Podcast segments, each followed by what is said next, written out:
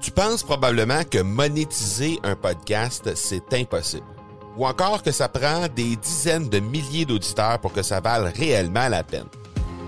Et si je te disais que l'approche que les podcasteurs ont pour monétiser un podcast est complètement fausse? Et c'est aussi pourquoi seul le premier 1% des podcasts génèrent réellement des revenus. Mais qu'en est-il des plus petits? Des podcasteurs qui, comme toi et moi, n'ont pas des dizaines de milliers d'auditeurs pour attirer des gros annonceurs, mais qui ont une entreprise avec services ou produits à offrir. Comment ces podcasteurs peuvent-ils réellement générer des revenus avec leur podcast? Eh bien, c'est maintenant possible en utilisant une stratégie que j'ai appelée le podcast furtif. Cette nouvelle stratégie est inconnue encore de 99% des podcasteurs francophones à travers le monde, mais c'est la façon la plus efficace pour générer des ventes et des revenus à une vitesse éclair avec ton podcast, que tu aies déjà un podcast ou non. En quelques jours à peine, tu pourras mettre en place cette stratégie et commencer déjà à générer des revenus. Peu importe où tu en es dans ta stratégie podcast, tu dois pas manquer cette série de trois masterclass complètement gratuite. Passe par le academypodcast.com par oblique furtif. Aujourd'hui, on accélère les résultats de notre entreprise en devenant une vache mauve. Bienvenue à l'épisode 40 de l'accélérateur. L'accélérateur, le seul podcast francophone qui propulse les résultats de votre entreprise à une vitesse fulgurante. Vous y entendrez des entrevues et des reportages sur l'entrepreneuriat, le social selling et le marketing. Je suis votre hôte, Marco Bernard. Salut tout le monde! Marco Bernard avec vous aujourd'hui en cet épisode 40. Et aujourd'hui, on va parler de comment sa vache mauve pour démarquer son entreprise. Le sujet m'a été inspiré d'un livre qui a été euh, publié par Seth Godin en 2002 et euh, j'ai eu la chance de rencontrer M. Godin dans une exposition en 2016 et c'est à ce moment-là que j'ai euh, acheté ce livre-là. Euh, qui a été dédicacé incidemment par M. Godin lors de cette exposition-là. Et puis c'était sous son, propre conseil parce que je lui avais demandé, j'avais pris contact avec lui avant, en sachant que je le rencontrerais à cette exposition-là. J'avais pris le temps de lui écrire pour lui demander, selon les besoins que j'avais, selon euh, les intérêts que j'avais, quels seraient euh, les livres qu'il a publiés, parce qu'il en a publié euh, plusieurs, quels seraient les livres qui, qui iraient le mieux avec, selon mes besoins. Et lui-même m'avait proposé celui-là. et à ce moment-là, j'avais, j'avais été de l'avant avec l'achat de ce livre-là. Je l'avais lu avant de, de, le rencontrer. Et puis, on a eu la chance d'échanger, de discuter un peu. Donc, le livre s'appelle simplement Purple Cow. Et euh, vous allez être en mesure de regarder euh, ça dans les notes de l'épisode. Je vais vous laisser les liens vers euh, ce, livre-là, qui est vraiment un livre magnifique et qui est encore d'actualité d'ailleurs. Donc, mais aujourd'hui, on va, on va parler de comment faire pour être capable de trouver sa propre vache mauve pour être capable de vraiment ressortir du lot.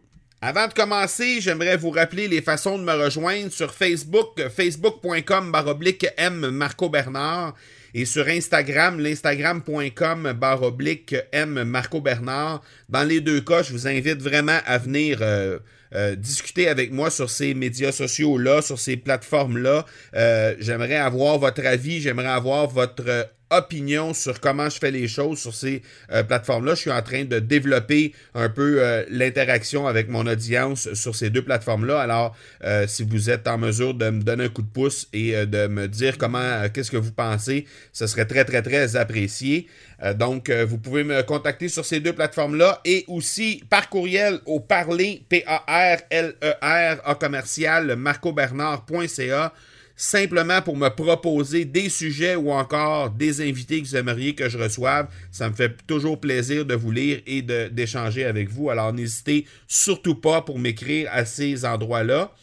Et en terminant, j'aimerais euh, déjà vous lancer un petit défi qu'on se lance à, chaque épisode, celui de partager l'épisode que vous êtes en train d'écouter euh, à deux entrepreneurs que vous croyez qui, seraient, qui pourraient être intéressés par le sujet du jour. Alors, euh, gardez en tête ces, deux euh, entrepreneurs-là que vous avez peut-être déjà en tête au moment où on se parle, ou sinon, faites-vous une tête par rapport à deux entrepreneurs que vous pensez qui pourraient être intéressés par ce sujet-là de comment trouver sa vache mauve et l'importance de trouver sa vache mauve et par la suite, à la fin de l'épisode, ben, simplement partager à ces deux personnes-là pour leur faire découvrir le sujet, mais aussi tous les sujets qu'on aborde dans l'accélérateur et euh, les, invités que j'y reçois.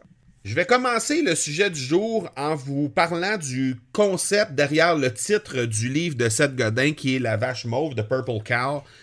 Et lui, c'est basé simplement sur le fait de euh, une, promenade en campagne, tout simplement, où vous allez euh, voir champ, après champ après champ, euh, et vous allez voir des animaux, tout ça. Ça fait une heure, deux heures que vous vous promenez, et soudainement, vous tombez sur un champ où il y a une vache qui est mauve dans le champ. Qu'est-ce que vous allez faire? Vous allez simplement vous arrêter, que vous ayez de l'intérêt ou non pour les vaches, pour l'agriculture ou encore pour le marketing, vous allez probablement vous arrêter, ne serait-ce que pour prendre en photo la dite vache et pour dire à ce moment-là que vous avez vu cette vache-là.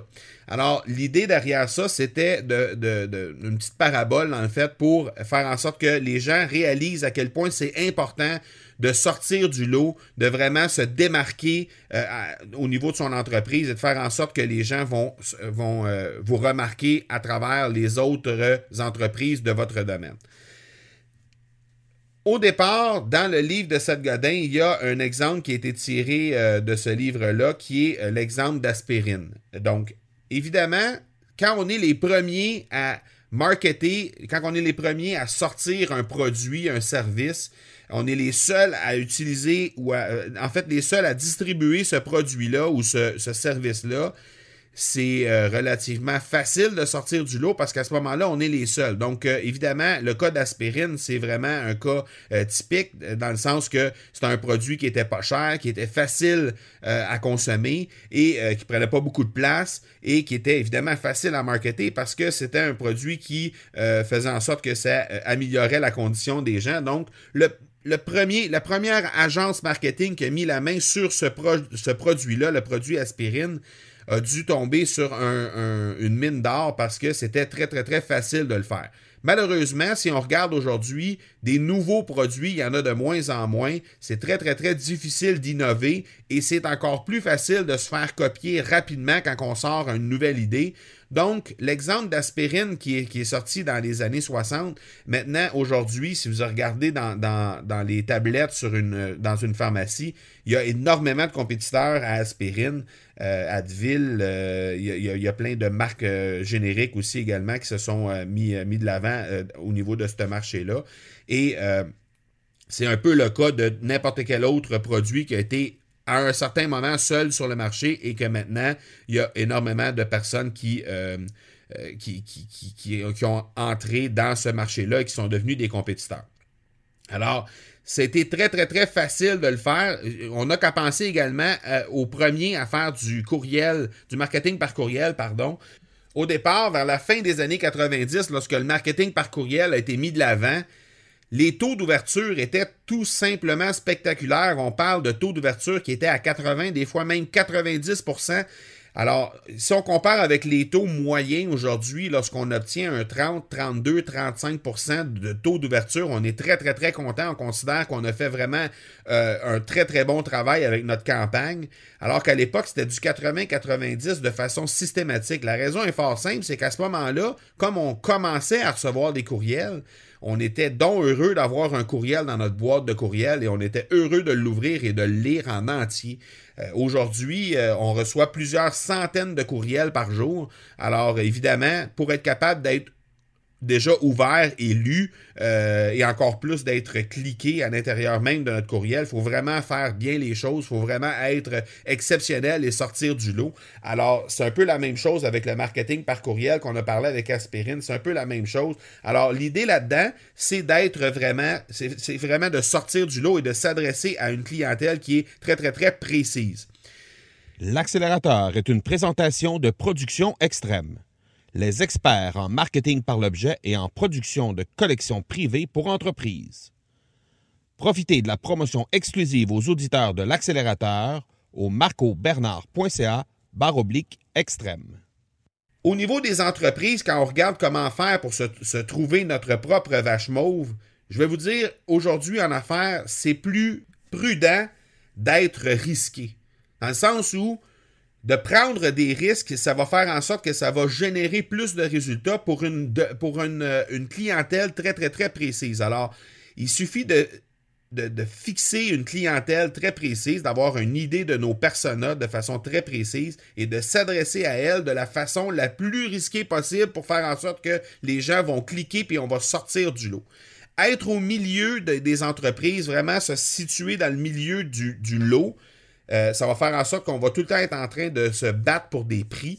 Alors que si on est vraiment aux extrémités, on va avoir l'impression, les gens vont avoir l'impression qu'on a vraiment quelque chose de différent à offrir que tous les autres compétiteurs qu'on peut avoir qui sont au milieu du lot. Et de cette façon-là, ben, on va être en mesure peut-être de vendre un peu plus cher ou d'avoir plus de volume. Alors, L'idée là-dedans, c'est, euh, si on prend l'exemple de Walmart, par exemple, ben, euh, Walmart, c'est le plus gros de son domaine. On peut prendre l'exemple d'Amazon aussi. Ce sont les plus gros de leur domaine. Euh, à l'opposé de ça, à l'autre extrémité du spectre complètement, ben, on aura les, les, les, magasins qui sont très, très, très spécialisés. Donc, euh, inutile, si vous regardez chez Walmart, par exemple, on ne pourra pas aller chercher euh, la, télévision dernier cri, on ne pourra pas aller chercher, euh, par exemple, les cafetières dernier cri qui vont nous faire un café tout simplement sublime et qui viennent d'Italie. On ne trouvera pas ça chez Walmart. Euh, par contre, Walmart est reconnu comme étant euh, le moins cher de son domaine. Et si on va avoir un produit très, très spécialisé qui va nous donner le café le meilleur qui soit, ben on va devoir s'adresser dans des boutiques, dans des magasins très spécialisés pour ça. Et euh, c'est un peu la différence entre les deux tout ce qui est entre les deux, qui n'est pas le moins cher, qui n'est pas le plus spécialisé, ben, ce sont tous des magasins qui ont de la difficulté. On n'a qu'à penser à Sears, on n'a qu'à penser à Zellers. Ce sont des magasins qui ont, eu de la difficulté et qui continuent d'en avoir. Et euh, tout simplement parce que ce ne sont pas des magasins qui sont hyper spécialisés, ce ne sont pas des magasins qui sont non plus les moins chers. Alors, ce sont des magasins qui sont génériques au centre du spec et c'est des, euh, des entreprises qui ont de la difficulté. C'est un peu la même chose pour vous. Donc, l'important, c'est de trouver votre vache mauve et euh, de trouver votre propre niche avec votre propre audience. Et là, ben, euh, si vous prenez n'importe quel exemple, que ce soit un comptable, que ce soit un avocat, que ce soit une entreprise euh, de confection de vêtements ou de confection de boulons, peu importe ce que vous allez faire, il faut que vous trouviez une façon de faire en sorte que vous allez vous démarquer, que votre offre va être différente de tous les autres compétiteurs que vous avez sur le marché. L'ennui dans l'entrepreneuriat, ça égale automatiquement l'échec. Donc, soyez original, sortez de l'ordinaire. Je vais vous donner un autre exemple, l'exemple de Logitech. Logitech, bon, euh, qu'on connaît, pas mal tout le monde connaît Logitech, c'est une, compagnie qui fait euh, des, accessoires pour informatique, pour ordinateur, principalement des souris, des claviers, des choses comme ça, des, des caméras également. Mais si vous regardez l'ensemble des produits Logitech, ce sont des produits qui sont relativement faciles à copier parce qu'évidemment, c'est des produits électroniques, des produits qui euh, progressent excessivement rapidement. Et euh, ce qu'on remarque dans les produits Logitech, c'est qu'il euh, y, a quelques nouvelles fonctionnalités qui vont sortir au cours du temps, dans une même année, par exemple, ou au fil du temps, en quelques mois, il va y avoir des nouvelles fonctionnalités. Mais en général, ce qui démarque vraiment beaucoup les produits Logitech, c'est son design, c'est le look que les produits vont avoir. Alors, eux, ce qu'ils ont fait dans un marché qui, ma foi, est, énorme au niveau des, souris, au niveau des claviers, au niveau des caméras, par exemple, il y a énormément de compétition, mais eux se sont spécialisés dans les, trucs qui vont être vraiment euh, avec un look du tonnerre, avec un design très spécialisé et qui vont avoir une expérience client tout à fait exceptionnelle avec des fonctionnalités qui vont te permettre d'offrir euh, une expérience différente à leurs clients. Alors, Logitech s'est démarqué de cette façon-là dans un marché qui est extrêmement compétitif. Et Pearl Jam a fait un peu la même affaire avec euh, le fait qu'ils ont euh, marketé leur album de façon un peu différente. Si on regarde en 2001-2002, euh, le groupe musical Pearl Jam a sorti 72 albums Et leur marketing leur a à peu près rien coûté. La raison est simple, c'est qu'ils ont vendu leur album principalement auprès de leurs de leurs fans finis, les gens qui qui, euh, qui ont déjà qui, qui, étaient déjà commis envers Pearl Jam, qui avaient déjà manifesté leur amour envers le groupe musical et faire en sorte que justement euh, ils avaient donné par exemple leur courriel sur le site de sur le site de Pearl Jam ou encore ils étaient sur euh, les différentes plateformes de médias sociaux que, que, le groupe utilisait. Alors ils marketaient uniquement envers ces fans là et les fans étaient tellement convaincus, étaient tellement endoctrinés envers Pearl Jam, qui eux en parlaient avec leurs amis, en parlaient avec leur famille, et la publicité se faisait de cette façon-là. Ce qui est arrivé en, ligne de compte, en bout de ligne, c'est que en 2001-2002, il y avait 97% des albums qui étaient mis sur le marché qui, finissaient par avoir une perte en bout de ligne. Dans le cas de Pearl Jam, ils ont sorti 72 albums en deux ans, ce qui est tout à fait exceptionnel, qui est tout à fait spectaculaire comme titre, comme, euh, comme quantité. Et les 72 albums ont été profitables. Alors, la raison est simple, c'est qu'ils ont, décidé de faire leur marketing de façon complètement différente de tout le monde et de marketer exclusivement auprès des gens qui étaient déjà convaincus que Pearl Jam était le groupe musical qu'il leur fallait.